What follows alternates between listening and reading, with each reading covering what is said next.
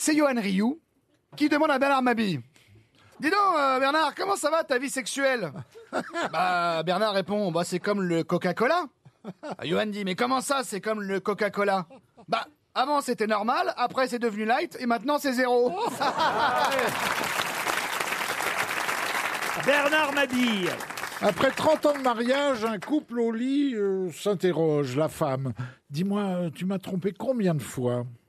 Alors là, un long silence, une heure, une demi-heure, euh, trois quarts d'heure. Et la femme dit au mec, tu dors? Et l'autre, il dit, non, je compte.